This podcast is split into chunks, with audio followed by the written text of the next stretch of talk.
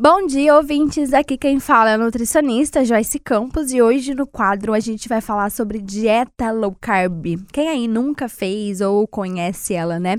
A dieta low carb é uma dieta baixa em carboidratos. Então, ela não é uma dieta zero em carboidratos, porque tem gente que sai cortando carboidrato durante o dia inteiro, fica com medo até de comer banana. Então, não é sobre isso a dieta low carb, tá?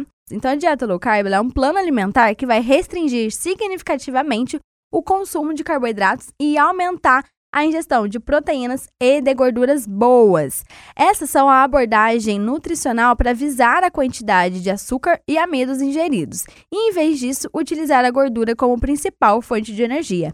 Então aqui a gente vai conversar um pouquinho sobre os aspectos que são importantes nessa dieta low carb. Primeira, redução de carboidratos. Na dieta low carb, a ingestão de carboidratos é significativamente reduzida, variando geralmente entre 20 a 100 gramas de carboidrato por dia, dependendo da necessidade e objetivo do indivíduo. Lembrando que 20 gramas de carboidrato não tem uma banana. Uma banana, vamos supor, de 50 a 60 gramas, que é uma banana nanica, uma banana prata, tem por volta de 10 a 15 gramas de carboidrato.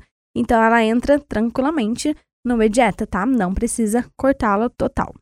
Segundo, os alimentos que são permitidos. A dieta low carb ela vai enfatizar o consumo de alimentos naturais e não processados, como carnes, peixes, ovos, laticínios, nozes, sementes, legumes.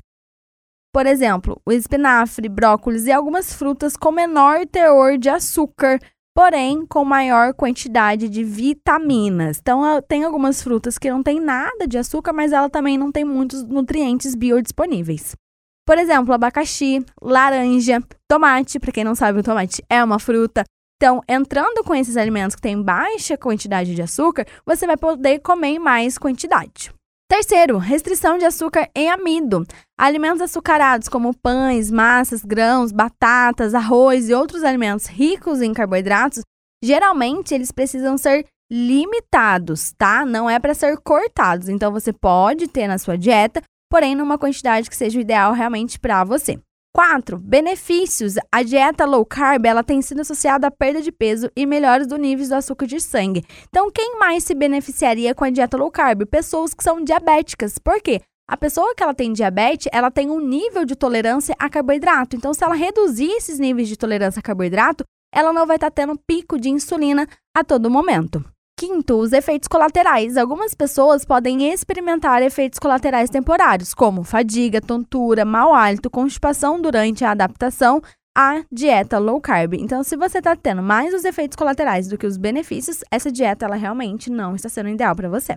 E por último, tenha sempre uma orientação profissional. Antes de iniciar a dieta low carb, é essencial consultar um profissional da saúde, como um nutricionista ou médico, para garantir que seja segura e adequado às suas necessidades individuais que, e que seja encaixada no seu dia a dia, na sua realidade, para que você consiga fazer e manter constância nela.